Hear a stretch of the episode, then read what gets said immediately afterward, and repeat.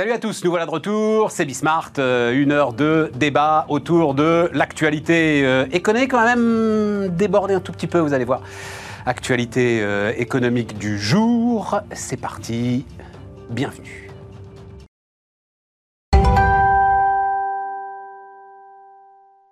Autour de la table, Gabriel Alperne. Salut euh, Gabriel. Bonjour. Merci de, de venir nous rejoindre. Alors, ceux qui regardent Bismart te connaissent, euh, Gabriel, hein, euh, notamment avec ce bouquin Tous Centaures. Voilà, on va le voir là, dont on a déjà beaucoup parlé, qui est le, le cœur de ta démarche un petit peu, hein, euh, de réflexion autour de l'entreprise. L'idée, c'est que toutes les entreprises, mais tu vas le dire mieux que moi, vivent dans un monde hybride. Alors, de plus en plus hybride, et, et à- au, au point qu'on pourrait se dire que l'hybridation est la grande tendance du monde qui vient. Voilà. Évidemment, mille questions en termes d'innovation, de ressources humaines, de rapports intergénérationnels, bref. mille questions, mille exemples, et euh, ben, on, va, on, on va pouvoir en parler. Jean-Charles Simon, salut euh, Jean-Charles. Qui est, un- il, est, il est un centaure, euh, Jean-Charles. Le- côté- Non, mais franchement, Jean-Charles, enfin, il faut le rappeler de temps en temps, parce que comme ça, t'es- mais, mais tu coches toutes les cases. C'est-à-dire, tu es économiste, tu as été euh, directeur général du MEDEF, c'est ça, hein, directeur général du MEDEF, donc euh, état profond, voilà, on va le dire comme ça, et entrepreneur, et même double entrepreneur d'ailleurs. hein, Non, je suis même, j'ai passé mon CAPES de mathématiques parce que j'ai une passion pour les mathématiques en, en, heure libre et donc tu vois j'ai passé cet été mon Sans CAPES de mathématiques. Et tu vas aller, tu vas aller devant Je les. pense pas, j'ai demandé une année de report pour réfléchir à cette question-là, euh, comme euh, c'est deux droits dans l'enseignement, et pour réfléchir notamment d'ailleurs si j'allais passer à l'étape suivante de l'agrégation. Euh, mais c'était voilà, c'était j'ai, comme j'ai retrouvé avec mes enfants la passion de, de partager le, le- l'enseignement de, de cette matière que j'adore. Je me suis dit tiens, allons nous confronter, voir donc à 52 Et alors, et alors ans, attends, attends, alors dis-moi, dis-moi, dis-moi, le niveau du CAPES alors. Alors, je, je, je, je bas. J'ai trouvé que j'étais, enfin, je, que, que, que, que j'avais dû bosser quand même pour revenir à mes niveaux, mais que c'était pas effectivement complètement quand même non plus ce que j'attendais. Ouais. C'est-à-dire, euh, c'est-à-dire, c'était un peu plus facile que ce que, Que ce que tu envisageais. je, je, ce à quoi je m'étais préparé. Euh, qui, euh, dans les bouquins de préparation, est, est un- vraiment un bon niveau de 3 4e année de, de, de, de- de formation supérieure. Et, et je pense qu'ils ont tendance effectivement à, à- à baisser un peu la, la- la- les attentes dans les, dans les, dans les examens, euh, dans l'examen de, du, Tu sais, le, les biscuits Michel et Augustin, hein, Augustin Paluel-Marmont, une fois qu'il Ouais. a revendu sa formidable entreprise à Danone, oui, c'est Danone, hein, c'est ça, hein, il est devenu prof. Ouais. Il a Non, fait ça. Alors, je c'est- sais pas combien de temps il a fait ça. Là, je j'en ai pas reparlé avec lui, mais euh, il l'a fait. Mais vraiment, il a été euh, face aux élèves, prof d'éco. euh, Mais ils avaient fait Au moins un an, au moins un an. CAP aussi de boulangerie. hein, moi, Oui, mais- ils avaient fait un CAP de boulangerie pour monter la boîte. Ouais. Mais, euh, mais ensuite, voilà, à un moment, euh, il a, euh, Ah il a bien réussi. La et fin de vie approchant, la fin de vie professionnelle approchant, je me suis dit, tiens, euh, voilà, j'ai toujours aimé ça, euh, pourquoi pas. Puis on manque de profs de maths. de toute Non, mais c'est non, mais c'est ça, euh, Ouais. Jean-Charles. c'est, Ouais. euh, enfin, euh, j'ai plus les chiffres en tête, mais je crois que dans les académies, notamment l'Académie de Versailles, c'est la moitié des, des postes qui n'ont pas euh, trouvé euh, preneur. Je crois que c'est quelque chose très comme ça. possible, ouais, ouais, ouais. Et Thomas Blard, salut euh, Thomas, Salut, euh, lui aussi ancien journaliste et euh, managing partner de Titanium Partners. Gabriel, c'est toi qui m'as apporté le premier sujet, enfin qui m'a dit il faut parler de ça. Euh, effectivement, euh, sujet fondamental. Alors, le- sujet n'est pas d'hier, hein, mais je vous redonne quand même le, truc assez euh, rapidement. Donc, c'est la PDG de la RATP qui décide de démissionner à l'âge de 57 ans pour s'occuper de ses parents. Elle dirigeait la RATP depuis 2017, mandat qui avait été renouvelé en 2019 pour 5 ans. A priori, elle a pris cette décision en juillet, mais enfin, les choses se sont accélérées. L'entreprise doit gérer la question du grand âge. Comment est-ce que qu'est-ce qui t'intéresse dans le, le- le parcours de euh, cette maintenant ancienne ex-patronne de la RATP Alors, en tout cas, dans ce, dans ce fait, j'ai trouvé que c'est enfin, c'est passionnant parce que d'un point de vue philosophique, ça pose mille questions. Euh, alors, évidemment, ça pose la question des aidants et du statut des aidants. Et effectivement, est-ce que l'entreprise doit s'impliquer là-dedans? Quel est son rôle? Voilà. Alors, il y a première, un- un- une première question c'est comment est-ce qu'une question privée devient une responsabilité collective? Très bonne Et est-ce que c'est le sujet de la société et de l'État donc de le prendre en charge? Que c'est le sujet de l'entreprise il y a toutes ces questions qui sont posées. Beaucoup d'entreprises sont de plus en plus nombreuses à revendiquer un rôle sociétal. Et donc bon bah très bien, alors allons-y. Est-ce que c'est une question qu'elles doivent effectivement prendre à, à bras le corps? Mais surtout, ce que je trouve passionnant, c'est que ce sujet-là euh, pose la question euh, du sacrifice. En fait, j'ai l'impression, et c'est ce qu'on est en train de vivre, que euh, depuis des siècles, euh, nous nous sommes habitués à, faire face à des sacrifices. Alors, il faut sacrifier alors, soit sa carrière, soit sa famille. hein. Euh, Quand on est une femme, on décide bah, soit avoir une grande carrière, travailler, soit avoir des enfants. En fait, c'est toujours soit, soit. Et ce que je trouve très intéressant, et c'est ce qu'on voit arriver avec les nouvelles générations, notamment dans leur rapport à travail, c'est qu'il y a une remise en question totale, justement, de ce sujet du sacrifice, en disant, eh ben c'est fini, le sacrifice, on n'en peut plus, bah, on veut tout. Voilà on veut arriver à concilier les choses, on veut arriver à hybrider les choses. Et donc le sujet, c'est comment est-ce que je peux travailler et en même temps pouvoir effectivement m'occuper des miens quand ils ont besoin de moi. Et donc comment est-ce que la société, éventuellement l'entreprise, peut le faire? Alors ce que je trouve passionnant, mais elle a que- encore choisi le sacrifice. Alors, elle n'est pas nouvelle génération. oui, oui, mais, mais donc ça pose la 57 question. ans, âge, euh, alors, elle a, respectable. Eff- Effectivement, elle, elle- elle a choisi effectivement cette solution radicale. Mais donc ça pose la question qu'est-ce que les en- entreprises doivent mettre en place pour pouvoir apporter des solutions? Alors, C'est passionnant de voir que des entreprises mettent en place des sujets de flexibilité euh, du travail. Alors en fait, qui, qui pour moi en fait est, est un truc évident et qui ne devrait pas être un sujet juste pour les aidants, mais qui en fait euh, est un sujet d'attractivité des métiers. À un moment donné, il va falloir mettre un peu de flexibilité dans les horaires si on veut euh, être attractif. Donc finalement, le sujet des aidants permet de lever plein de tabous, euh, plein de tabous du monde, enfin managérial, du monde du travail, et peut-être justement de pouvoir faire avancer un certain nombre de, de- de causes. Je vais vous demander hein, votre avis, mais il y a, il y a un- il y a une petite différence avec, on va dire, la flexibilité du travail. La flexibilité du travail, tu vas donner de la flexibilité pour faire ce que tu veux. C'est-à-dire, l'entreprise n'a pas à rentrer dans la sphère privée, puisque, OK, tu as de la flexibilité, tout va très bien. Là, c'est différent. Là, l'entreprise doit rentrer dans la sphère privée de la situation propre des parents pour savoir si oui ou non euh, Oui, tu alors- dois mettre en place un statut d'aidant. Je- Alors justement, comme je, je travaille beaucoup sur le sujet, donc j'ai- interrogé un certain nombre enfin, d'entreprises pour savoir quelle était leur position par rapport à ça. Ce qui est intéressant en, en- en parlant avec des, des assureurs, des mutuelles, voilà, disent, mais de toute façon, le sujet de la santé, qui est quand même in- intime et personnel, est de toute façon entré dans l'entreprise. hein, C'est clair. définition, enfin, voilà. Avec le Covid en plus. Et encore plus maintenant avec le sujet de la santé mentale et l'isolement, enfin voilà. Donc de toute façon, le sujet est dans l'entreprise. Et ce qui est très intéressant, c'est qu'il y a une étude qui est sortie en Angleterre euh, il y, a, il y a peu de temps, qui a montré que les entreprises qui avaient mis en place des mesures pour les aidants se sont rendues compte qu'il y avait beaucoup plus de productivité et d'efficacité, beaucoup plus finalement, enfin les, les- les- les talents restent, hein, parce que bah, les gens sont euh, satisfaits et heureux que leur entreprise soit compréhensif. Mais ça veut dire que c'est un statut spécial. Alors, euh, alors, il y a un statut spécial, il y a une flexibilité des horaires, il y a un fonds de solidarité. Certaines entreprises investissent dans des centres de vacances médicalisés pour aider et pour aidants. Voilà.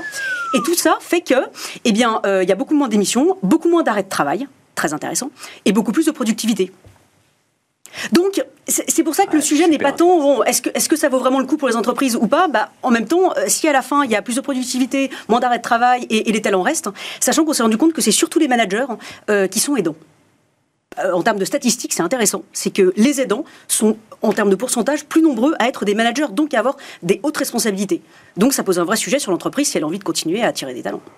Mais aller jusqu'à l'investissement dans des maisons de vacances médicalisées, là, c'est. Thomas, Bah, moi, ça me fait penser aux, aux crèches. Il y a de plus en plus d'entreprises Oui. qui ont eu ce problème euh, pour attirer les, Ouais. les jeunes femmes, notamment, Très juste. problème de crèches, et qui ont investi dans des crèches à la Défense. Tu avais des crèches euh, au rez-de-chaussée pour que dans la tour, euh, bah, les banquières euh, puissent euh, continuez à banquer. Exactement, bankable. Et, et donc, en fait, on arrive un peu à la même situation, euh, mais de l'autre côté de la chaîne, euh, avec euh, le problème du grand âge. Donc, ça. euh, ce ne serait pas absurde de se dire qu'en effet, il y a un moment donné, il faut euh, euh, permettre à tes employés de travailler dans des meilleures conditions possibles. Après, toute l'équation, pour moi, elle est économique. C'est-à-dire que à quel prix, euh, combien, euh, pourquoi c'est des managers aussi? Peut-être parce qu'ils ont un peu plus de euh, latitude euh, pour euh, s'organiser différemment. Quand, si c'était le conducteur de, de bus ou la conductrice de bus, est-ce qu'elle aurait pu démissionner pour aller s'occuper de ses parents? C'est aussi la question qu'il faut se poser. Et l'autre question, c'est quand on est au- aux manettes d'une boîte comme la RATP, est-ce qu'on peut le faire part-time? Est-ce que tu peux gérer ta boîte à 75% C'est compliqué aussi. Donc ça ouvre, en effet, je suis d'accord, plein de sujets. Et en plus, tu viens là. euh, un, un écart supplémentaire dans la fracture, je ne sais pas comment le dire, enfin, la- la- qui, est- qui va être la fracture fondamentale qui va euh, euh, euh, diviser l'entreprise entre la production et euh, enfin, ceux qui sont directement opérateurs de production, comme tu le dis, et qui n'ont pas le choix, qui doivent être là face à la machine, et l'ensemble de ceux qui peuvent justement s'organiser et qui peuvent organiser leur journée de travail. télétravail Ah ben non, mais bien sûr, ouais, ouais, tout ça renforce la fracture. Jean-Charles Non, je, je- je pense que c'est maintenant devenu une évidence pratiquement hein, pour la plupart des chefs d'entreprise que dès qu'on fait preuve de souplesse par rapport aux problématique personnelle, on y gagne de tous les côtés. C'est-à-dire qu'évidemment, les gens sont plus satisfaits, vont pas essayer de contourner le système, il hein. va y avoir moins d'aléas morales sur les comportements, et donc les gens vont venir. oui, en plus, on n'a plus besoin de tricher, quoi. travailler parce qu'on va pas vouloir. on sait que l'entreprise est coopérative avec son problème. Donc ça, ça gère bien. Effectivement, le problème, c'est souvent économique, c'est-à-dire que les entreprises sont de plus en plus ouvertes. Moi, je connais des cas de gens qui ont euh, un part-time, en fait. Hein. Euh, c'est-à-dire des, crédits d'heures qui leur ont été donnés très, très volontiers parce qu'on a considéré que justement, c'était comme ça qui euh, resteraient dans l'entreprise et qui seraient les plus productifs. Mais évidemment, il y a souvent des, des, renonciations un peu salariales avec ça. Et donc, c'est pour ça que tout le monde ne peut pas se le permettre. Il y a un sujet qui est connexe, qui est la question de comment on prend en charge le grand âge globalement. Et alors là, c'est un des grands échecs, pas qu'en France, mais en France, euh, beaucoup d'assureurs ont essayé de faire de l'assurance dépendance pour notamment avoir des contributions en nature, c'est-à-dire du temps de, gens qui viennent vous aider quand vous êtes dépendant, parce que c'est vraiment ça la situation dont il est question, hein, c'est les gens dépendants. Et l'assurance dépendance, c'est un produit qui marche très mal en assurance, parce qu'en fait la dépendance, c'est pas un risque certain du tout c'est un, risque que les gens voient comme euh, celui qui va Il faut rappeler, c'est un, patron de maison de retraite qui m'avait dit ça. Hein, il faut rappeler quand même que 80% des gens euh, ne, sont ne, sont pas dépendants, ne sont pas grabataires et vont finalement mourir chez eux tranquillement. Voilà, et nous le saurons jamais. C'est 80%. Et donc en fait, c'est difficile à vendre comme produit. Et je, vais parler de ça avec des gens, notamment d'AG2R, qui historiquement avait été un des assureurs qui avait le premier essayé de lancer ces produits-là. Bah, ça n'a jamais trop bien marché. Il y a très peu de gens qui souscrivent en disant bah, ça va me concerner. Les gens, en fait, en plus, c'est un risque que les gens n'aiment pas parce qu'ils disent si jamais je suis ça, bah, je préfère, euh, je préfère partir. Alors voilà. Donc les gens, les gens le, voient comme un risque qu'ils voudront pas subir ou qui c'est quelque chose quand on y est, évidemment, on voit en général les choses un peu différemment. Mais quand on a 30 euh, ans de moins, c'est-à-dire le moment où il faudrait épargner pour sa dépendance, en général, on n'a pas envie de la préparer. Donc c'est un vrai sujet compliqué.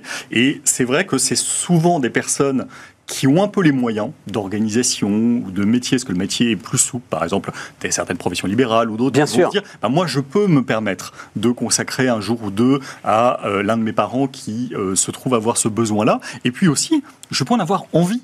Parce qu'il ne faut pas euh, voir que la chose est seulement la question de la prise en charge de la personne et qu'elle soit, euh, bah, euh, bah, qu'elle puisse vivre sa journée et faire ce qu'elle a à faire. Mais c'est aussi une envie parfois que les gens vont avoir à servir. J'ai envie d'accompagner dans ces années-là mon ascendant et je veux y consacrer du temps. Et ça, c'est pas le cas de, de, de, comment dire, de, c'est pas la facilité que tout le monde peut avoir parce que bah, c'est pas l'envie que tout le monde peut avoir. Et c'est pas non plus l'envie. Hein, relation familiale, bien sûr, Bien sûr. Voilà. Euh, oui, un mot encore là-dessus? Tu disais qu'il y avait une euh, remise de prix, cérémonie, une, etc. une remise de prix, effectivement, bah, le 26 septembre prochain euh, à Paris. entreprises et salariés aidants. voilà, c'est la sixième édition organisée par le Cercle Vulnérabilité et Société et puis voilà d'autres d'autres partenaires. Et donc c'est intéressant parce que l'idée, effectivement, c'est de pouvoir, alors bah, toutes les entreprises confronter les expériences, candidater et donc valoriser ce qui est, exemplaire. Vas-y, Thomas. Un, un tout petit mot, mais pour dire que c'est vrai que c'est assez rare de voir des gens aux hautes responsabilités quitter leur poste de leur propre chef. Euh, alors il y a peut-être d'autres raisons qu'on ne connaît pas, mais bon, admettons que ce soit le cas. C'est assez honorable, je trouve, de se dire, moi je vais m'occuper de mes parents euh, et je lâche les honneurs, l'argent, euh, les responsabilités. Alors, le pouvoir. En, prolongeant, ce qui est intéressant, c'est qu'en regardant, parce que je me suis intéressé en, termes de littérature, les légendes, les mythes, la Bible, enfin tout, il n'y a, a, pas de figure positive en fait de, de l'aidant. Il y, a pas. Le héros, c'est celui qui va chercher les exploits à l'extérieur. Voilà, il sort, il va euh, sauver la veuve et l'orphelin. Enfin, c'est des, exploits extérieurs. là, c'est intéressant de voir en fait, c'est un peu le héros domestique. Voilà, c'est euh, les, les, exploits se, font à la maison, en interne, au sein de la famille. Et ça, il n'y a pas de belle figure positive de l'aidant. Excellent. Et on note que c'est une femme. Ce qui me fait penser, euh, on en dira un mot, après je vais oublier, mais c'est un truc qui m'obsède depuis que une jeune entrepreneuse qui reprend des exploitations agricoles. Euh, elle m'a dit ça hier, et elle m'a dit, tout le monde peut citer un chef cuistot. Personne, à part son père ou son grand-père parfois, ne peut citer un paysan. Il n'y a pas une seule image euh, pareil, modèle, rôle modèle, comme euh, les chefs de cuisine, enfin les chefs cuistots ont réussi à le faire, pour euh, l'agriculture et pour les paysans. Et elle est persuadée que c'est une des racines hmm. du malaise agricole. J'ai trouvé ça brillant. José Bové. Et Alors oui, voilà. Non, mais et, pourquoi pas, effectivement. Voilà, José Bové. Mais c'est important. Alors attends, attends, parce que quand même euh, parlons un peu d'argent, euh, quand même. Elle, elle garde, elle, avait, elle, a, elle a deux mandats d'administratrice qu'elle garde. Je crois, euh, je sais plus lesquels, peu importe. Deux mandats importants d'administratrice. bien que les mandats d'administrateurs sont des compléments sympathiques de revenus sans euh, contrainte de temps euh, excessive. La RATP. Alors moi, il se trouve que j'ai beaucoup discuté avec Pierre Mongin à l'époque, quand il était patron de la RATP, et puis ensuite après. C'est vraiment un métier, mais ahurissant que de diriger la RATP. hein. C'est tous les jours. À chaque instant, à chaque minute, le, le risque est là. D'où la question du part-time et de la flexibilité. Et non, mais d'où la question de, euh, c'est aussi à un moment, euh, ça, vous mettez ça dans la balance, quoi. Je fais quand même un boulot infernal pour 450 000 balles. Non? On parle de la rémunération des, des boîtes publiques Mais oui, mais je pense oui, que non, mais c'est- ça, voilà, on peut aussi sujet. parler de celle de Jean-Bernard Lévy et de la façon dont Oui. il est obligé de le doubler. Non, mais c'est un autre sujet. C'est ridicule, encore une fois, c'est de l'affichage politique. Euh, les talents, ça se paye. Quand on veut euh, payer Mbappé pour qu'il marque des buts, eh ben, on met le prix. Bah, si on veut des gens de qualité, il faut les payer, c'est tout. Public ou privé. Pourquoi on n'a plus de profs de maths? Parce qu'on ne les paye pas. C'est juste. C'est juste, et d'ailleurs, moi, l'exemple sur les dirigeants que je prends, c'est euh, parce que souvent il y a l'idée, ah bah oui, mais ils sont connivants, ils se font des trucs entre eux au conseil d'administration, ils se euh, gèrent leur rémunération, mais quand on regarde les grands groupes privés détenus par des actionnaires, euh, ben, par une famille, euh, bah, les dirigeants sont très très bien payés aussi. hein. Je vais prendre plein d'exemples euh, d'assaut et autres. Euh, les dirigeants, bah, parce que c'est pas, pas une- un arrangement, c'est une nécessité. C'est un Ça va marché. être un marché et un bras de fer Je suis- entre enfin, là-dessus, je suis pas sûr que ce soit un marché. c'est un marché. C'est un marché avec des, des- des recherches très rares. Tu vas rechercher une- un- sur un tout petit segment. C'est-à-dire que le marché, il est. Jean-Charles, c'est est un marché, mais c'est aussi ce qu'on appelle, on l'a vu avec Carlos Ghosn, une échelle de perroquet. On l'a beaucoup raconté ici. Pourquoi est-ce que tout explose? Parce que Carlos Ghosn ne supporte pas de ne pas être payé comme Marie Barra chez General Motors et Winterkorn chez Volkswagen. Et donc, il faut l'amener à 20 millions d'euros. Et on ne peut pas, légalement, du côté japonais d'ailleurs, l'amener à 20 millions d'euros. Et ils vont, voilà, on va faire cette espèce de grand marché noir autour du salaire de Ouais, Carlos c'est un marché. Le marché noir, c'est un marché.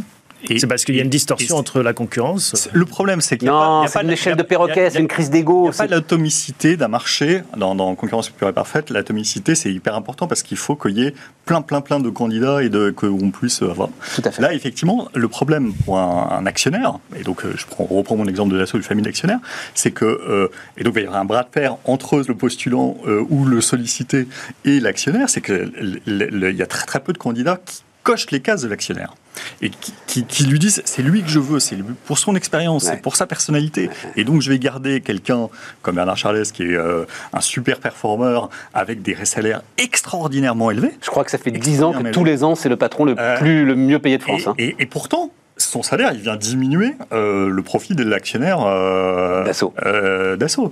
Donc, euh, je, je, le- si c'est pas, pas par plaisir, je ne jette pas l'argent par les fenêtres. C'est parce que vraiment, ah, je veux vraiment qu'il reste.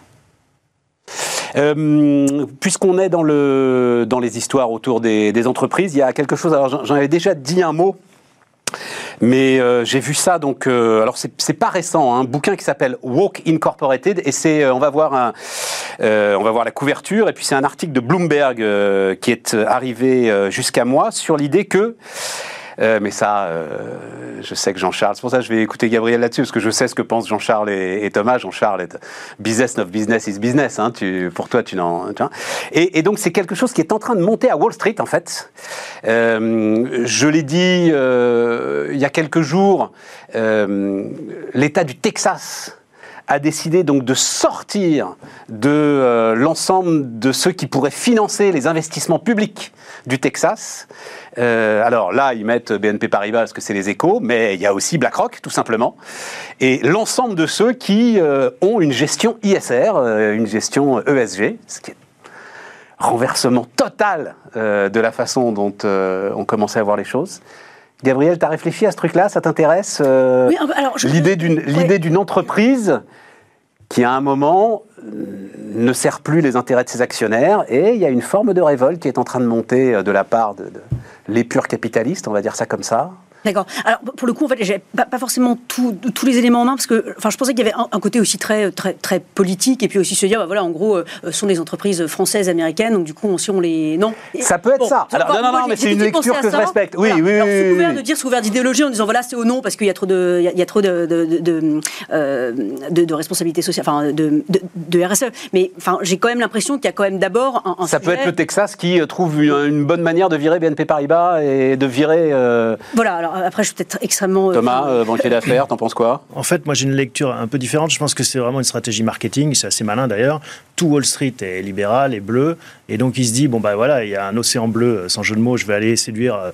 Euh, les républicains euh, qui sont euh, conservateurs. Il, il, a une boîte de, de gestion d'actifs, le mec. Donc il, oui, il, oui, a besoin de clients. Donc il attire des clients qui se disent ah bah j'en ai marre de financer Wall Street qui va financer des causes qui ne me plaisent pas. Vivek Ramaswamy. Voilà. Ramaswamy. Et je vais aller mettre mon argent chez quelqu'un qui est un peu plus cachère, qui pense comme moi.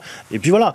Pour moi, c'est du pur marketing. Alors il y a peut-être de la politique, de l'idéologie, mais c'est assez smart. Il se dit je, je crée mon marché en récupérant tous les électeurs de Trump.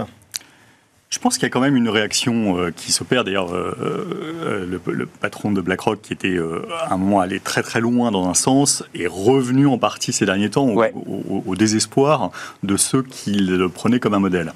Et en l'occurrence, dans le cas du Texas, un des grands moteurs, c'est la question du pétrole. Ouais. C'est-à-dire qu'en fait, les gens sont exaspérés, l'establishment républicain qui dirige ces États-là est exaspéré par le refus de financer les énergies fossiles d'un certain nombre de banques. Il dit bah, Vous refusez les énergies fossiles, bah, vous nous aurez plus comme clients. Voilà. Que nous, l'énergie fossiles, c'est quand même le cœur de notre business et notre prospérité.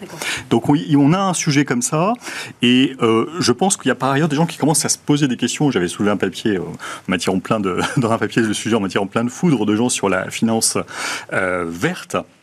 On comprend très bien les intentions, mais le problème, c'est qu'on peut se retrouver à, à, à, à être contre-productif, c'est-à-dire finalement à avoir des gens qui euh, sont les grands institutionnels qui sont sous pression euh, en disant bah moi je finance plus et du coup qui qui il y a des gens qui viennent financer. Il y a un marché gris et il y a un marché qui, qui va se développer. qui va être des hedge funds spécialisés là-dedans euh, des family office spécialisés là-dedans des fonds souverains d'État qui sont preneurs qui vont être spécialisés là-dedans et, et qui eux parce qu'il y a éviction des grands financiers institutionnels vont avoir des marges encore plus intéressantes sur le financement de ce qui n'est plus euh, en odeur de sainteté. Donc il faut faire attention. Je crois qu'il faut, il faut regarder les choses progressivement. Yves Perrier a fait un très bon rapport sur le sujet, sur la finance verte récemment euh, pour la place de Paris, en disant il faut euh, quand même regarder beaucoup ce qui est la transition euh, c'est-à-dire qu'il faut, faut, avoir une lecture peut-être un peu moins binaire sur les questions notamment d'énergie fossile. euh, je finance pas lui parce qu'il en fait. Bah oui, mais le problème c'est que comme le marché existe, tant que c'est pas interdit, tout ça, bah faut bien qu'il y ait des gens. Non, non et puis il faut faire la transition, donc, comme tu dis. Donc je veux mieux plutôt accompagner celui qui se donne des objectifs. C'est toute l'histoire du gaz. Et, et ça, c'est quand même intéressant, me semble-t-il, de dire ou de, de toutes les, les, bioénergies et autres que, que, Total, par exemple, ou d'autres groupes veulent le faire en disant, bah oui, vous partez du pétrole, les gars, on va pas euh, pour autant. Euh, on peut pas l'arrêter du jour au lendemain. Et donc exactement parce que voilà, il y a le marché encore. Tant qu'on n'a pas interdit les véhicules thermiques, ça reste encore majeur, tant qu'on n'a pas interdit le chauffage au fioul, ça reste majeur, etc. Et donc il faut bien que je regarde les choses de manière peut-être un peu moins binaire que euh, je l'étais dans un premier temps. Et donc pour moi, je, je pense que voilà, dans le mouvement de balancier, on était allé très loin d'un côté, on revient un petit peu à euh, une vision un peu, un peu plus. Euh, C'est cette notion, alors d'ailleurs, je suis très fier de vous rappeler que Bismarck, il consacre une heure quotidienne, mais c'est l'impact. Ouais. L'idée, c'est pas d'exclure. L'idée, effectivement, c'est d'avoir un impact et donc de permettre la transition. Sinon, ça ne marche pas. Après, il faut voir jusqu'où ouais. ça va, parce que malgré tout, le Texas, c'est un État pétrolier qui a cette ressource. Euh, Est-ce que. Euh... C'est un État qui a, qui a quand même. Euh, le... C'est le premier producteur d'énergie éolienne aussi. Ouais, en fait, hein. Et puis, oui. c'est un État qui. Mais, qui, qui, qui mais oui C'est un État qui a le vent dans le dos. Hein. Bah, c'est grand. Que, hein, que Musk s'est implanté, est parti de Californie pour aller au Texas. C'est un État qui a le vent dans le dos en termes de dynamique démographique. Euh, D'ailleurs, avec beaucoup de sujets, parce que le Texas, qui était très, très euh, rouge, pour reprendre ta, euh, ce que tu disais sur la politique américaine, est en train de changer un peu. Bien ça, a été, ouais. ça a été d'ailleurs tangent dans la dernière élection présidentielle parce que, euh, notamment, voilà, il y a deux. Bah, O'Rourke qui s'appelle, je crois, le démocrate du Texas, là, qui ouais, monte ouais. en force. Voilà, voilà. c'est ça. Mais je suis Donc, pas sûr que ça arrête ce mouvement de la finance verte, pour le répondre. Ah non, non, ça l'arrêtera pas. Non, la question, c'est pour moi, c'est pas du tout que ça l'arrête. La question, c'est que je pense qu'il y a une vision, on va dire, qui, qui se sophistique et qui est en train de dire, attendez, on est peut-être allé effectivement un peu pousser, ce qui est normal, hein, il y a des lanceurs d'alerte et des précurseurs, donc les gens ont tendance à être un peu radicaux, alors on est peut-être allé un petit peu loin, euh, regardons de manière euh, plus complexe, euh, qu'est-ce qui est le plus qui, a le plus d'impact Qui va faire le plus bouger les choses? Bon, ben justement, on marque une pause et puis on parle de l'énergie.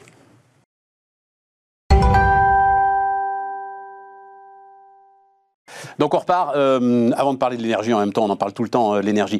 La question des réformes, euh, Cécile Cornudet, donc, que j'apprécie énormément, voilà, je le dis comme ça, dans les échos ce matin, écrivait que non, non, non, non, non, la réforme des retraites n'était pas abandonnée pour le président de la République, qu'il a même dit à ses ministres que la petite musique du renoncement devait cesser. Bon. Euh, demain, donc, c'est euh, la réunion de ce truc un petit peu étrange, là, euh, Conseil national de la refondation. Et on a quand même l'impression d'un. Alors, Thomas, tu me disais, on dit ça depuis euh, l'élection présidentielle, mais on a quand même l'impression d'un président qui patauge et qui manque de cap. Est-ce que, Gabriel, ça t'intéresse? Oui, bah, c'est- effectivement une question euh, euh, fondamentale. En, fait, euh, en, en politique, enfin après même dans tous les sujets de, de la vie, mais enfin en politique en particulier, il y a, enfin, il y a l'urgent et il y a l'important. Et c'est vrai que ce qui est intéressant, c'est que alors euh, il y a eu la crise sanitaire, donc bah, voilà, c'est devenu l'urgent, mais du coup qui a complètement effacé tout le reste. Ouais. Euh, là, on est dans le moment énergétique. Euh, après, peut-être bientôt il y aura un virus informatique. Enfin bon, j'ai pas envie d'être prophète de malheur, mais enfin bon, tout peut arriver. C'est comme si, bah, effectivement, l'urgent faisait toujours passer l'important à la trappe. Et ce que ce- je pense qu'il y a un vrai sujet de la manière en fait dont les, candidats euh, aux élections présidentielles euh, construisent leur, programme et même enfin, leur projet de société. C'est qu'est-ce qui est intangible voilà. Et, et, qu'est-ce- et, et, ce sur quoi on va pouvoir éventuellement avoir des marges de manœuvre. C'est une phrase de euh, Wittgenstein que j'aime beaucoup où il dit Pour que la porte tourne, il faut que les gonds soient fixes. Voilà. Et donc, c'est ce sujet-là, donc où sont les gonds? Et, donc là, sur le sujet bah, effectivement énergétique, quelle est, quelle est la vision? En, matière de enfin, su- sujet énergétique, quelle est la vision en matière de santé, quelle est la vision sur la question effectivement de la réforme des retraites. Enfin, en tout cas, voilà, il faut qu'il y ait quelques gonds fixes. Et, et, et- et, bah, en fait, bah, c'est toute la question. Et il n'y en a pas. Mais c'est nous les gonds. Non, mais il n'y en a pas. On est. L'énergie et le nucléaire, on est l'énergie et le nucléaire, on est la meilleure euh, Non, mais démonstration. En fait, l'opinion publique, elle est extrêmement euh, versatile, on le sait tous. Ouais. Et donc, euh, un politique qui, euh, son, son électeur, enfin, c'est son client, donc euh, voilà, il va courir après des gonds qui, qui sont euh, Il faut fasse la versatiles. pédagogie. Et expliquer oui, pourquoi est-ce que, bah, certes, c'est- c'est urgent, mais il y a de l'important qui doit passer avant. Mais c'est ce qu'on disait dans la campagne présidentielle. Où est la vision? Où est le, le plan à moyen, à long terme? Où est-ce qu'on emmène le pays? Et ça, on ne l'a pas eu ce débat. Nulle part. Et pourquoi? Parce qu'on est en guerre, on est en guerre contre le Covid, on est en guerre contre euh, le manque d'énergie, on, on passe notre vie en guerre. Donc c'est sûr que quand tu es en guerre, bon bah voilà, euh, tout passe à la trappe. C'est ça ou c'est qu'il y a de toute façon pas de colonne vertébrale? Non mais C'est de ça dont on avait parlé. C'est-à-dire, le- tu peux effectivement dire euh, euh, les crises se succèdent, etc. Ou tu peux dire nous vivons l'histoire d'une ambition. Et euh, Non, mais moi, je suis d'accord. l'histoire d'une ambition, effectivement, elle court derrière l'électeur pour que cette ambition continue à, euh, à être satisfaite.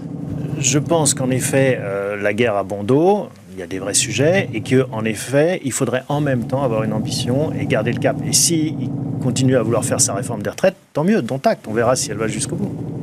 Jean-Charles? Je oui, c'est vrai qu'il y a, il y a- il y a ces- ces- cette, euh, ce ballot- ballottement de, de- du- lié à- à- aux, aux grandes crises et que même sur les libertés, euh, sujet euh, pourtant qui devrait être un, un, un gond Un gond. euh, qui bouge Tu as raison, tu as raison. Euh, même là-dessus, le président de la République avait dit bah, oui, on s'était habitué à être des êtres libres qui pouvaient faire à peu près ce qu'ils voulaient, et puis en fait, non.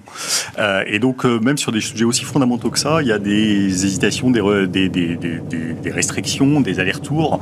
Euh, donc, c'est vrai que ça, c'est un peu caractéristique de l'époque dans laquelle on est depuis euh, 2020.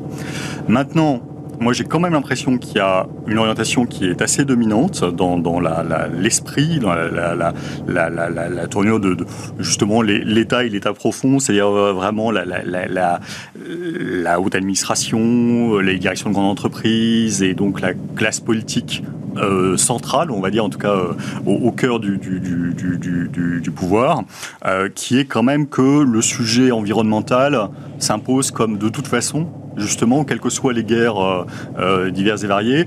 Euh, Mais c'est Jean-Charles, accéléré, enfin. mais c'est quand même central. Mais enfin, tu fais pas une remise de 30 centimes sur l'essence si le sujet Ah bah, environnemental sûr, est central. Non, mais tu fais pas ces allers-retours sur le nucléaire invraisemblable si le sujet environnemental est central. C'est- tu le vois dans toutes les prises de parole, c'est quand même euh, un peu l'obsession euh, du moment. Mais c'est l'obsession parce que l'été a été très chaud, que ça a brûlé Oui, partout oui. et que tout le monde a peur. Mais, Oui, euh, mais, mais ça n'est la- derrière que le- courir derrière le, chaland le- politique. Le changement nucléaire, il s'est fait euh, il y a déjà deux, deux ans euh, euh, le- sur le discours justement de- de- du, du retour du plan euh, des, euh, des centrales et de la remise en cause de ce qui avait été décidé avant. Non, non, non, non, non, euh, hein, Jean-Bernard Lévy, il a payé de, euh, du prix d'une série d'insultes. La loi n'est toujours pas abrogée. Oui, il y a toujours le programmé discours- la le fermeture discours de 12 sur le fait de 12 réacteurs Oui, oui. nucléaires. Non, mais il a eu totalement raison de le dire d'ailleurs.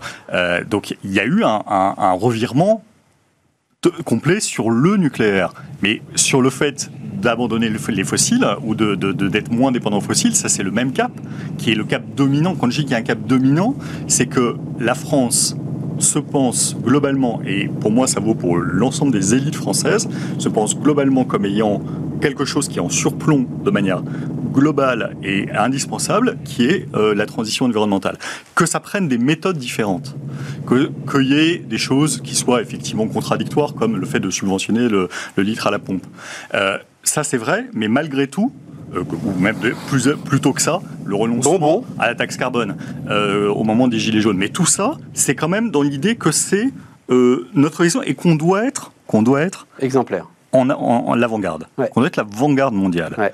Et c'est un sujet qui, à mon avis, n'a pas été assez débattu, justement, de se dire, mais en fait, D'où accord de, enfin, de- dans la foulée, accord de Exactement. Paris. exactement. Donc, pour moi, ça fait make the 10 planet ans- great again. 10 ans, presque 15 ans, même avec le Grenelle de l'environnement, qu'il y a cette idée, alors avec encore une fois euh, un pilotage qui est pas bon, euh, qui se fait mal avec des allers-retours, des trucs pas cohérents et des choses comme ça, euh, parce que ça, c'est pas bien Il leur organisé. trop d'honneur. Mais tout le monde et Mais et non, c'est un et pour moi, pilotage c'est- et- pour politicien. moi, c'est le Pourquoi cas- il c'est ferme le cas- Fessenheim mais c'est Pourquoi il ferme Fessenheim Justement pour garder Nicolas Hulot. Oui, oui, c'est un sûr. pilotage politicien, Oui, Jean-Charles. Il fait trop d'honneur. L'orientation, elle est quand même là et elle est vaut pour le secteur privé aussi.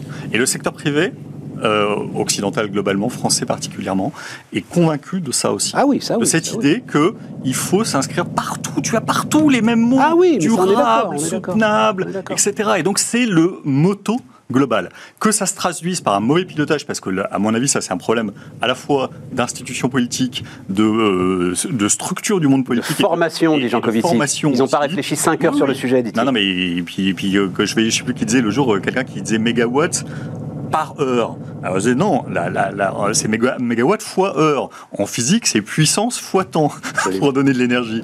Donc, mais bah, des choses aussi basiques que ça, les gens n'ont pas de rapport, n'ont pas de, de connaissance de ça, et c'est ce qu'a dit encore Étienne Klein aussi au Medef, etc. Tout ça, c'est vrai, mais malgré tout, dans cette confusion, il y a cette dominante. Il faut qu'on soit au top là-dessus. Thomas. Après, moi, je vois un problème philosophique. Euh, on parle d'hybridation.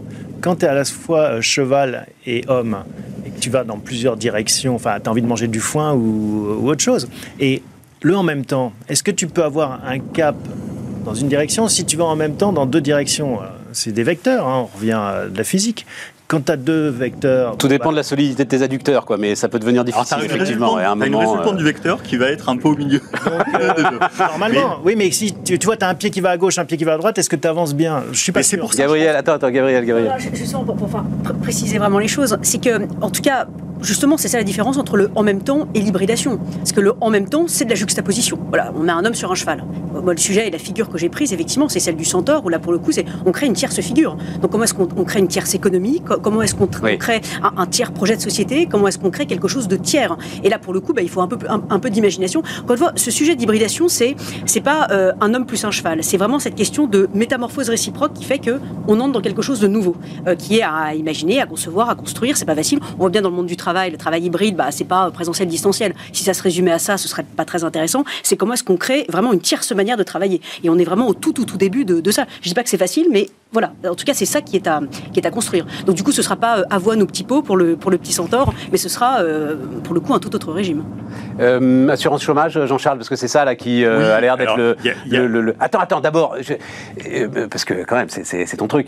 Euh, réponse courte, mais j'ai quand même été saisi que le Medef dise non, finalement, la réforme des retraites, euh, faut Mais pas oui, la faire. Mais parce que, en fait, la réforme des retraites, d'un point de vue de l'équilibre financier, euh, Elle est pas indispensable, Un sujet on est d'accord. Totalement indispensable. Ah, en tout cas, martelé ici. super important. Absolument. Euh, c'est plus le côté Suffit d'accélérer la réforme Touraine et c'est réglé, tout à fait. devant nous. Donc il faut accélérer la réforme Touraine, par exemple. Et puis de toute façon, on le voit dans les, dans les pratiques avec des, des- et, et dans le- l'âge effectif. Oui, mais enfin, le MEDEF, là, c'était un de ses totems, tout quand à même. fait, tout à fait. Alors je pense que le MEDEF a aussi raisonné de manière euh, politique là-dessus, c'est-à-dire qu'il s'est dit, euh, le problème c'est que la réforme des retraites, c'est plein d'emmerdes, ça cristallise l'opposition, Ouais. l'opposition de plein de gens, y compris la CFDT. Donc si j'ai même pas la CFDT avec moi sur celle-là, parce que la CFDT refuse l'axe de cette réforme euh, esquissée, euh, ça va être encore, euh, et dans la situation parlementaire telle qu'elle est, ça va être très compliqué. Même si a priori la droite et, Renaissance sont relativement alignés là-dessus, sur les orientations, puisqu'ils ont tous les deux sur a priori un report de l'âge de, de liquidation. Malgré tout, ça va être un bazar pas possible, et donc on a des priorités qui sont bien plus importantes. Et effectivement, personne ne se mobilise contre une réforme de l'assurance chômage, parce que euh, il y a, euh, euh, vous voyez dans les Mais c'est important, c'est-à-dire, ce qu'il les en fait un les petit gens peu. disent ah bah oui oui quand même il y a beaucoup d'aides il y a beaucoup d'aides il faut que les gens aillent bosser donc en fait le- les, les, les sondages d'opinion sont assez favorables Mais est-ce que c'est un moteur important pour essayer de Oui, régler les crises de recrutement, etc. Aujourd'hui, c'est ça le. Enfin, en tout cas, la conviction. c'est quand même sur un socle de gens qui sont très largement inemployables. Oui, oui, c'est pas de les priver d'allocations qui les rendra Ah, employables. la quoi. conviction de beaucoup de chefs d'entreprise, c'est que quand même, euh, ça favorise euh, les comportements d'arbitrage. Et ils ont raison d'ailleurs. Et encore une fois, moi j'ai toujours dit quand je parle de ce sujet-là, j'ai jamais euh, considéré que c'était un sujet moral. Il faut pas le prendre comme un sujet moral. C'est un sujet de, de rationalité économique. C'est-à-dire que les gens arbitrent effectivement. De temps en temps, c'est plus intéressant d'avoir des bouts de CDD avec des compléments de revenus au milieu. De temps en temps, c'est plus pour, y compris justement gérer euh, et, et avoir d'autres choses dans sa vie que le travail parce qu'on Oui, absolument, de temps en absolument. temps, c'est plus intéressant de se prendre six mois parce qu'on sait qu'on n'aura aucun problème pour trouver et on sait que les six mois, on va vite les passer sans avoir beaucoup d'efforts à faire. euh, pour- Et donc, c'est pas à la collectivité donc- d'indemniser donc- donc, comportements. quoi. comme C'est ça que tu dis. Une des obsessions, c'est quand même le recrutement euh, dans les entreprises. Encore aujourd'hui, ça va peut-être changer si la récession arrive, mais pour l'instant, ça reste euh, le cœur, un, un peu le cœur de- de- des préoccupations des boîtes. Elles se disent priorité, avant tout, on fait ça. Alors qu'à retraite, Effectivement, ça fera de la masse, euh, ça fera de- de- de- de- des gens en plus euh, qui vont être euh, sur le marché du travail, mais ça prend du temps, c'est long, euh, on y va progressivement euh, et ça fera des effets dans longtemps. Alors que là, on change tout de suite les critères. Ce qu'avait fait Non, mais tu sais- la alors, attends, la de 2005 en Allemagne, c'est on passe de 24 à 12 mois. Ouais, tout mais simplement. euh, on commence euh, par faire ça. Emmanuel Grimaud, euh, qui vient nous voir régulièrement, euh, Maximis Retraite, avait calculé si jamais, dans le projet Macron, c'était un million et demi de seniors que les entreprises auraient dû garder, en fait. Oui. Et c'était un casse-tête très, très, très compliqué Aussi. euh, à gérer. Donc, euh, c'est Et c'est aussi beaucoup le... mieux d'avoir les gens qui sont euh, en revanche en train de rechercher et qui, euh, et qui veulent absolument avoir Ouais. un job parce qu'ils n'ont plus leurs allocations. Thomas, un Non, moi, enfin, au-delà de ça, euh, il y a un vrai mystère pour moi. On, on parle de la grande démission, on trouve plus de pharmaciens, de profs, de chauffeurs de taxi, de Ah, serveurs de restaurants. Mais comment vivent-ils? De quoi vivent-ils? Parce qu'à la fin, il faut payer son loyer. Donc ça veut dire quoi? Ça veut dire qu'il y a un système qui les indemnise et qui leur permet de vivre sans travailler? Alors, en tout cas, Et donc c'est c'est là-dessus que, que, euh, il faut Le- le euh, que certains veulent agir pour essayer de Oui, faire mais revenir Thomas, le giron du travail. Le sujet, et ça, Jean-Charles le sait très bien, le sujet, c'est que tu es sur un socle là d'au moins 2 millions de personnes qui n'ont pas travaillé depuis plus d'un an. 18 mois. Euh, c'est pas en supprimant les allocations, en supprimant l'ensemble, que tu les feras revenir sur Oui. le marché du travail. Justement, C'est- les autres 2 millions dont il est question en fait. C'est-à-dire qu'en fait, au total, C'est le million et demi dont Voilà. tu dis, ouais, c'est ça. En fait, tu as à peu près effectivement la moitié de gens qui ont des problèmes. Et ça, dans tous les pays du monde. Et ils reviendront pas. Et ces gens-là, ils reviennent de temps en temps, heureusement pour eux, mais pas beaucoup. C'est difficile. Ils ont, ils ont en- plein de problèmes dans la vie. C'est c'est compliqué. Ou des problèmes d'a- d'appareillement autres. Ces gens-là, ils, sont, c'est difficile. Et c'est pour ça qu'il n'y a, a jamais 0% de chômage. Il y a toujours 3,5, 4%. Mais pourquoi il y a 7,5 euh, et pas 3,5 en une période où on devrait être à 3,5, 4 par- on compare, Si on compare nos cycles économiques par rapport à nos voisins, bah, c'est justement parce qu'il y a une capacité d'arbitrage. Et cette capacité d'arbitrage, elle existe, elle, se, elle se prend. Donc si tu veux, quand le, le- le chômage, c'est plus de 80% du net euh, de, de- de l'emploi que tu avais occupé, bah, effectivement, ça, ça- ça- ça peut tenter de se dire, sans compter qu'il y a une partie euh, de, de travail qui n'est pas déclarée, euh, qui sont aussi des revenus des gens. Euh, il faut en Bien. tenir compte. Donc tout ça, ça joue dans le système. Je ne dis pas que le MEDEF a raison dans son analyse. hein. Je dis qu'en tout cas, il se dit que c'est la voie la fait. plus rapide pour desserrer les tensions sur le marché du travail. Euh, et alors, pour le coup, ça fait un des gonds, puisque, enfin, quand même, euh, c'est d'ailleurs plus Elisabeth Borne qui euh, en a donné des gonds euh, que, que Emmanuel Macron. Il y a le plein emploi, Ça, tu peux te dire que c'est un gond. L'égalité des chances, qui était quand même le truc du premier quinquennat, le dédoublement des classes euh, en banlieue, euh, favoriser euh, à toute la polémique qu'il y a eu cet été autour d'Uber, etc. C'est-à-dire favoriser le travail sous toutes ses formes et justement aller chercher des gars qui étaient de toute façon rétifs à l'entreprise telle qu'elle existe de manière classique et donc bah, inventer des nouvelles formes de travail. Voilà, donc égalité des chances, plein emploi, égalité des chances. il m'en manque, il doit y avoir souveraineté quelque part parce que maintenant il y, a, partout, il y a partout souveraineté. Et Madame Borne n'a pas mis les retraites dans ses 60 non. Non, non, non, non, non, non, non, non, absolument. Tout à fait. Tout à fait. Comment, juste rapidement, parce que moi euh, j'ai envie d'avoir ton avis, euh, Thomas, je ne sais pas si tu as suivi l'histoire qui, moi, m'a scandalisé, je l'ai dit hier, je ne vais pas recommencer. Euh, Jean-Bernard Lévy, qualifié d'irresponsable par le président de la République. Non, mais je pense qu'il y a quelque chose en effet de choquant à dire à un chef d'entreprise il faut me fermer ses centrales. Et donc lui, il a il ajuste sa politique RH en fonction et après lui reprocher euh, d'avoir fait le job. Donc ça, je suis complètement d'accord. Il y a un jeu de je te passe le mistigris et je cherche le bouc émissaire. Euh, la vraie question, la question fondamentale derrière ça, c'est en effet d'assumer au-delà des paroles le vrai choix d'une énergie pilotable et décarbonée. Et il n'y en a pas 10 000, c'est le nucléaire. Et là, on se rend compte de paradoxe que, en effet, eh ben, les Verts, euh, soi-disant, euh, ont une politique qui est irresponsable et qui ne sert pas la cause écologique. Parce que derrière. Euh, mais c'était pas ma question là, euh, Thomas. Moi je te dis. Ma question c'était président d'entreprise publique qui se fait comme ça. Irresponsable, c'est on n'est pas très loin de l'insulte, quoi, quand même. Hein, bah, oui, bah, de toute façon. Après combien? 8 ans de bons et loyaux services, je trouve ça ahurissant. En même temps, je, comprends hein, complètement et je, trouve qu'en plus les propos n'étaient pas, étaient pas non plus excessifs hein, de la part de Jean-Bernard Lévy. Ah, absolument euh, les propos incriminés n'étaient pas, étaient pas euh, lui, lui, je pense qu'il se positionne. C'est vraiment un profil pour ceux qui connaissent de grands serviteurs de l'État et qui, justement est allé là parce que ça le passionnait euh, comme sujet à titre industriel et, de, de, service des politiques publiques. lui, je pense qu'il a toujours pris comme une donnée ce qu'étaient les, les décisions politiques et que comme un militaire quelque part il se met. Alors peut-être qu'effectivement dans ce cas-là, il faut refuser d'aller parler euh, dans, euh, dans des circonstances où on va, être de, on va devoir dire des choses qui sont la vérité, mais qui euh, ne sont Pourtant, pas et, je vais raconter, je l'ai interviewé à de nombreuses reprises, oui, Jean-Bernard Lévy. De bois, tu disais, ah, je ne l'ai jamais entendu dire la vérité. Oui, oui, bah, justement. mais peut-être que Je l'adore, hein, mais la plus épaisse langue de bois que, j'ai jamais eu à couper dans un studio. Peut-être que dans la feuille de mission, et ça, c'est le, le, sujet, il y a ça. Non, mais bon, et là, il s'en va en plus. Donc, euh, il a une liberté qu'il retrouve, où il se considère comme plus libre de parole. Et puis, c'est sa responsabilité de chef d'entreprise. Bon, voilà, c'est bien. Bon. Il s'exprime là-dessus. Euh, autre sujet aussi, euh, alors dont on parle un peu moins, mais qui m'a intéressé euh, fin d'été là. J'ai appelé ça schizophrénie commerciale. donc le ministère de l'Agriculture contre la grande distribution. on en parle assez peu, mais pourtant les déclarations de, alors c'est Marc Fesneau, hein, le, ministre de l'Agriculture sont quand même assez impressionnantes. Des pans entiers de l'agriculture et de l'industrie agroalimentaire sont menacés de disparition à cause du blocage de la distribution qui joue les prix bas dit euh, Marc Fesneau. En moyenne, il aurait fallu 12% de hausse générale pour les produits agroalimentaires et les producteurs ont euh, visiblement obtenu 8%.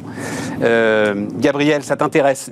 Moi, j'ai l'impression qu'on qu'on est d'une schizophrénie totale et ça n'en est qu'un des exemples hein, autour de la grande distribution on lui demande de faire tout et son contraire, de protéger le pouvoir d'achat et de payer les agriculteurs. Alors euh, oui, c'est vrai. Mais, mais en fait, ce qui m'interpelle dans ce, dans ce sujet-là, c'est davantage le fait que euh, bah, justement on se focalise sur la grande distribution comme si c'était euh, l'unique débouché des agriculteurs. Enfin, ça paraît bête de bah, C'est le principal en tout cas. Oui, mais je, enfin, on a bien vu pour la crise sanitaire qu'il enfin, y avait un sujet. on voit bien que les Français de plus en plus, enfin en tout cas s'intéressent de moins en moins au bio et de plus en plus au circuit court. Donc à un moment donné, il y a quand même pas mal de questions qui sont en train de se poser.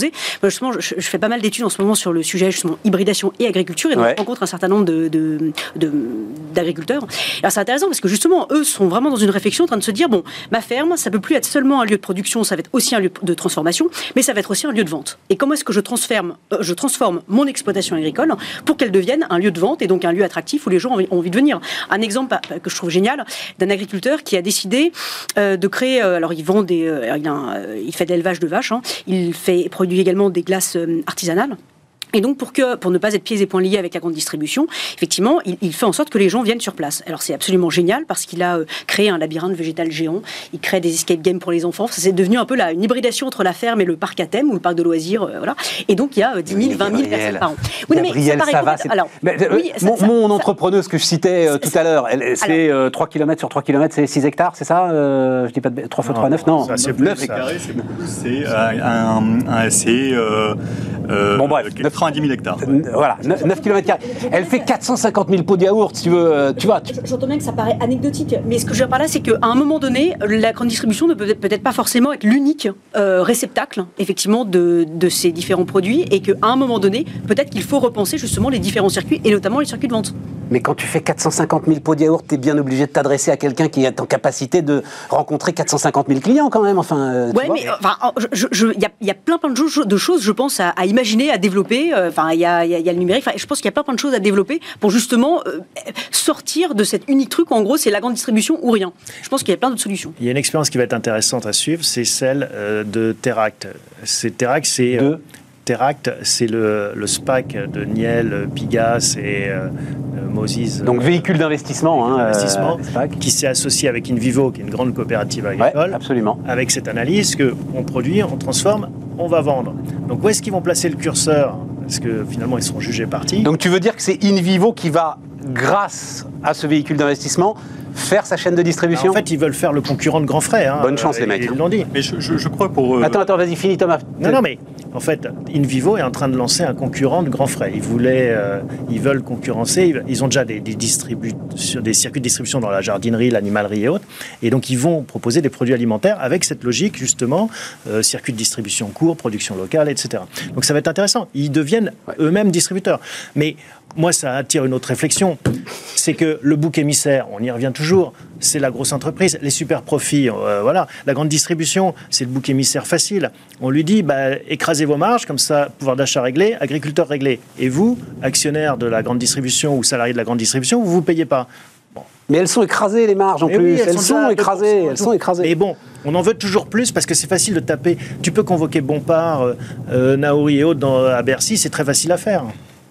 Jean-Charles Je crois que bah, effectivement, ce que vous disiez euh, sur la, les débouchés, euh, on est à, quand même à, moins de 40% pour la grande distribution sur les débouchés des agriculteurs. Donc il y a quand même autre chose que la grande distribution. Mais c'est vrai que euh, il y a de la schizophrénie et il y a de la schizophrénie chez nous, consommateurs. Bien sûr, évidemment. Un, des thèses du bouquin de, de, de, Landier et Tesmar, Tout à fait. c'est qu'en fait, on dit... Le prix de nos valeurs.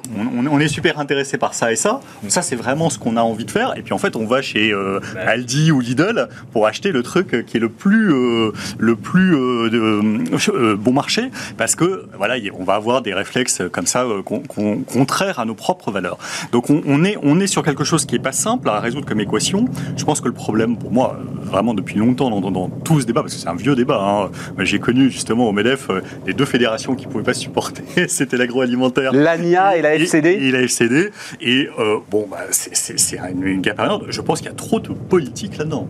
Le vrai problème numéro un, c'est qu'il y a trop de politique euh, qui s'immiscent dans ce débat. Ce débat devrait être beaucoup plus un, débat de marché. Quoi. Un rapport dans lequel il n'y a pas d'intervention des États là-dedans. Tout à fait d'accord. Comme toujours. Vas-y, Gabriel. C'est très intéressant le sujet effectivement de la schizophrénie des consommateurs, mais justement, il y a beaucoup de choses qui sont en train de bouger dans l'agriculture en ce moment, notamment en termes de transformation des modèles organisationnels.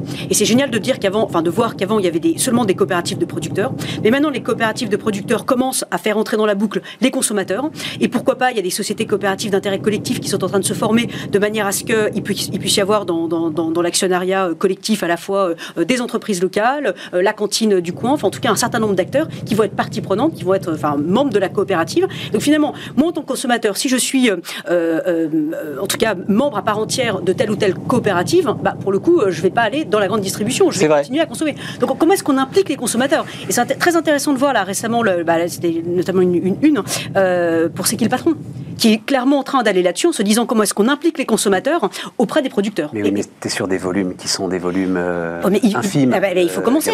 il faut commencer. Mais... après, petit à petit, mais je pense que c'est quand même le monde qui vient. Moi, je suis fasciné par la passion quand même pour le discount euh, des Français, j'ai découvert Action. euh, c'est- dans mes découvertes de l'été, je me suis connaissais Action. Oui, je connais, oui, bien sûr. C'est incroyable. Il y a une passion pour, euh, pour les gens qui qui, qui, qui est pas d'ailleurs nécessairement liée au pouvoir d'achat très contraint. Hein. C'est la passion de plein de gens. Aller chercher les super bonnes affaires. Bah, c'est quand même lié au pouvoir d'achat contraint. Oui, pas seulement. Tu retombes derrière tu sur la grande affaire de toutes tu- nos tu- affaires. hein. C'est la différence entre le Ah salaire bah, brut et le salaire net. Clairement, mais tu retrouves des tas de gens qui euh, pourraient aller dans des, euh, dans des réseaux de distribution euh, beaucoup plus qualitatifs, on va dire, en termes de, de, de, de- de produits ça, et qui, iraient- et qui vont là qui vont là quand même, ça, transcende les classes sociales.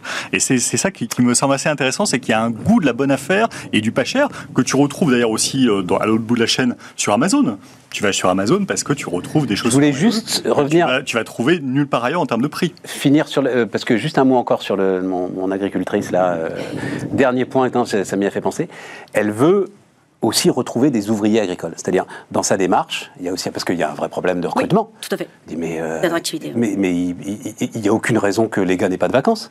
Il n'y a aucune raison que tous les week-ends se passent à la ferme. Il n'y a aucune raison qu'on soit là à 4 heures du matin pour faire la première traite et qu'on soit encore là à 22 heures euh, si jamais il y a un problème avec un veau qui veut pas venir. Et donc, euh, oui, on va faire des équipes et on va faire les 3-8. Euh, Il y a des gars qui seront formés à des tâches qui, pour beaucoup d'entre elles, sont quand même assez simples. Enfin, toute cette démarche, celle-là est passionnante. Pourquoi Daniel Parce qu'elle est tournée vers la production. Oui, mais alors ce qui est très intéressant, de plus en plus il y a une mutualisation, par exemple, du matériel agricole. Voilà, mais alors de plus en plus il y a une mutualisation des compétences. On va euh, euh, em- embaucher à plusieurs, euh, je sais pas, un expert comptable, enfin euh, voilà. Et puis effectivement mutualisation du temps pour pouvoir partir en vacances, organiser des week-ends. Et ça effectivement c'est un, phénomène d'hybridation protéiforme en termes d'organisationnel, en termes de, de plein de choses de RH que l'on voit de plus en plus dans le monde agricole. Bien. Payer les salaires. hein. Hein faut quand même pouvoir payer les salaires. Ah, mais bien sûr. qui permet de payer Eh les ben voilà, mais tout à fait. Euh, D'où, d'où l'efficacité Ouais. de la production. C'est-à-dire, ça passe par une productivité très très forte. Exactement. Une mécanisation très très forte. Et Elle n'est pas du tout dans l'idée euh, agriculture Voilà. raisonnée, euh, etc. mais que Non, quand non, non, on- non. Quand on entend des discours sur la baisse de la productivité Ah, bah, bien sûr. et accompagner l'évolution de l'agriculture, là, tu te rends compte qu'on est complètement à contre-courant de ce type de mouvement. On est centaure, cheval, Hein cheval consommateur et homme producteur, et- ou le contraire. et- on, euh, on est tous sans tort. Euh, tiens, mais alors, parce que hier, euh, tiens, on va finir avec ça. Euh, les super profits, la taxe sur les super profits, je me dis, je sais pas parce que je, je disais hier, je n'arrive pas à être contre. Et euh, Alors. nous étions trois autour de la table à dire, mais j'arrive pas à être contre. Alors, mais si, Alors je me dis, voilà, j'ai un, j'ai un. il y a un truc qui est évident. Quand tu as des super Tu profits, sais, je disais, attends, je te laisse après, mais c'était un des slogans que j'ai adoré, que j'ai un peu trouvé avec toi d'ailleurs. Be smart, vous trouverez toujours plus libéral que vous. Vas-y. euh, Allez, c'est mon quart d'heure. non, en fait, quand tu as des super profits, derrière, tu payes des super impôts. Donc, le super profit, il est rattrapé par tes super impôts. Pas quand tu es armateur et que tu bénéficies euh, d'un niveau d'imposition. C'est C'est- 2,5% quand même l'impôt sur les bénéfices Attends, des armateurs. attends, hein. attends. Quand tu as lâché 14 milliards d'euros de bénéfices sur un semestre, C'est le même chercher un raisonnement. peu quand même. c'est le- Avec des ententes, en plus. autorisées. avec des ententes autorisées. là, plus. Il y a un raisonne vrai problème. on raisonne sur, aussi sur des cas particuliers, mais si tu as des super, imp- des super profits, tu payes des super impôts. Et donc, il faut peut-être revenir à cette vérité. C'est le même débat que sur la TVA. Si tu t'achètes une Ferrari ou une deux chevaux, tu payes pas la même TVA. C'est tout. Donc, il n'y a pas d'injustice à payer tous la même TVA à 20%. Parce que si tu payes un produit plus cher, tu paieras plus de TVA. Et donc, la régulation, elle se fait là. Tu payes, si tu payes, vaut mieux que Total fasse des super profits et paye euh, euh, 25% euh, d'impôts sur 10 milliards que sur 2 milliards. C'est tout. Il ne les paye pas beaucoup en France sur les 10 milliards. Alors mais- après, ça c'est l'autre débat, ça c'est la parce qu'il fait- taxation. non, mais parce qu'il ne fait pas ses pro- parce qu'il fait pas Mais- ses profits en Il fait France. pas ses profits en France. Mais c'est le débat, c'est pas parce qu'il fait des super Bien profits. sûr. Qu'il fasse pas ses super profits en France ou ailleurs, c'est un autre débat. Mais les super profits sont super taxés, c'est tout. Donc arrêtons de rajouter des taxes. En fait, en France, la Mais baguette quand même un effet d'aubaine la de magique, dingue, Thomas, avec cette taxe, histoire. On taxe, on taxe de plus en plus. Non, là, tu as quand même un effet d'aubaine. Et alors, ça Invraisemblable. permet, ça permet de faire des investissements Que la dans puissance- d'autres choses. On veut une- faire une transition écologique. Et ben Total peut réinvestir une partie. D'ailleurs, ça a été le, le chemin qu'ont suivi certains pays. Réinvestir dans d'autres énergies, puisqu'il fait son. il- enfin, c'est son Mais c'est prévu, il le fait de toute Bon, bah façon alors. et il va pas accélérer le truc. Ce qu'il va faire, c'est ce qu'il va faire, c'est qu'il va verser du dividende et faire du rachat d'actions. Tu le sais très bien ce qu'il va faire avec ce pognon. Nationalisons Total. Mais non, c'est- tu vois, Bah, voilà. Non, mais moi, je, je sais pas ce entre les deux, il y a peut-être là, sur cette période très particulière, l'idée de dire tiens, on va en prendre un petit dire, peu pour la collectivité. Mais, mais où est-ce qu'on s'arrête? Où est-ce Là, qu'on je suis s'arrête? C'est toujours pas la même chose. C'est dès qu'on a un problème, on se dit tiens, on va les prendre dans les poches de quelqu'un. Mais je suis, je suis d'accord avec Bruno Le je ne sais pas ce que c'est qu'un super profit. On m'a appris en microéconomie, il y a un truc qui s'appelle le surplus du producteur. Le surplus du producteur, c'est tous les producteurs qui vont produire moins cher que celui qui est le dernier appelé euh, pour euh, égaliser la demande. Et donc tout cela, ben, ils, auraient été prêts à vendre leur production à moins cher que le prix de marché, et ben ils ont du surplus. C'est euh, comme ça que ça marche. Et c'est exactement ce qui se passe aujourd'hui sur les marchés concernés. Modulo ce que je disais sur le problème de, de- Non, parce de- qu'en l'occurrence- armateurs, parce non, que les non, non, armateurs- non, non, c'est pas vrai. Non, non, parce que les armateurs, eux, il y a une dérogation aux lois du marché. Il y a une dérogation aux lois du marché et l'OPEP, il n'y a pas une dérogation aux lois du marché. Alors, le prix du pétrole, il n'est pas Non, mais fixé. oui, mais c'est pas le, le, le, c'est- le mieux offrant qui a les marchés, Non, hein, pour le coup. Là, là, on parlait de, des- enfin, le sujet, il de venu Total. sur- il est venu sur- il est venu principalement sur euh, le fait que, en matière d'électricité, tu as des gens qui produisent pas cher et qui bénéficient du prix très cher aujourd'hui. Mais c'est normal, ça. C'est encore une fois, c'est le dernier appelé qui fait le moins de profit et les autres font des profits. Ça, c'est pour le coup, c'est la caractéristique même d'un marché à plusieurs acteurs. Logiquement, ça s'équilibre. Jean-Charles, non, non, non, non, non, Je parlais pas de l'électricité. L'électricité, en l'occurrence, les super profits ont été rendus à l'État. L'État a récupéré 4 milliards euh, d'euros des possesseurs et producteurs d'électricité éolienne et d'électricité solaire parce qu'il y a un système de marché qui les couvre si jamais euh, les prix s'effondrent et euh, ils rendent à l'État si jamais euh, il y a euh, un effet d'aubaine sur l'électricité. Non, moi je parle de Total, effectivement, et de, Mais et de CMA, pas producteurs de pétrole. C'est pas parce que un tu as un marché. cartel d'État producteur. Voilà. Ça, c'est effectivement une anomalie de marché. Mais c'est pas parce que tu as ce cartel qui est difficile à, à gérer puisque c'est des États souverains. Ça, on est bien d'accord. Et puis on en a besoin surtout. difficile à contrecarrer. Mais euh, eux n'arrivent pas à faire le prix, le prix qu'ils veulent. Ils n'arrivent pas à faire le prix qu'ils veulent. D'ailleurs, Aujourd'hui, prix à 92 dollars le, le baril de Brent. Pourquoi? Parce que la demande va compter. Les anticipations de la demande va compter. Donc ça va être tout le temps la même chose. Donc en fait, il y a des moments. Oui, mais ce que je veux dire, s'il n'y a Non, pas mais- un acteur, oui, ultra marginal, euh, l'Iran, peut-être un bout du pétrole Mais russe, non, mais- il n'y a pas un acteur qui brade le Mais- pétrole, tu vois ce que je veux dire? Il n'y en a Stéphane, pas un qui vend moins cher que les autres. Stéphane, LVMH fait des super profits, Sanofi fait des super profits, Renault fait des super profits, ça dépend des années. Donc tu vas à chaque fois les prendre dans leur poche en disant Ah, au-delà de ça, c'est comme les 400 000 euros de, de Jean-Bernard Lévy euh, à la tête. Il faut- tu il dis Au-delà de ça, je prends tout. Ben, c'est Mélenchon. Voilà, t'es Oui, mélenchoniste. raison, oui, oui. Et, elle- et les, et les et les dividendes, et les dividendes, puisque euh, donc tu, tu- c'était le cas de l'entreprise qui en fait va restituer en dividendes euh, ça. Mais tant mieux. c'est Dividende, à la limite, ça ne me gêne pas, c'est rachat d'actions qui m'énerve. Mais c'est pareil. Record de rachat d'actions. En fait, c'est pareil. Oui, c'est un En peu fait, c'est pareil. Et donc, en fait, ce que tu rends aux actionnaires, c'est formidable. Ils vont le mettre ailleurs. Ben, c'est génial. Dans la transition. Gabriel, tu as un avis là-dessus, euh, sur les super profits de rente Il n'y a, pas- a encore un philosophe autrichien qui a réfléchi à la question des, des super profits. Super profits. super profit et, et- et problématique, encore une fois. Parce que Non, il n'est pas problème. Draghi, alors Mario Draghi qu'on peut pas, Mario Draghi qu'on peut pas taxer euh, d'être euh, mélanchoniste ou euh, France Insoumise.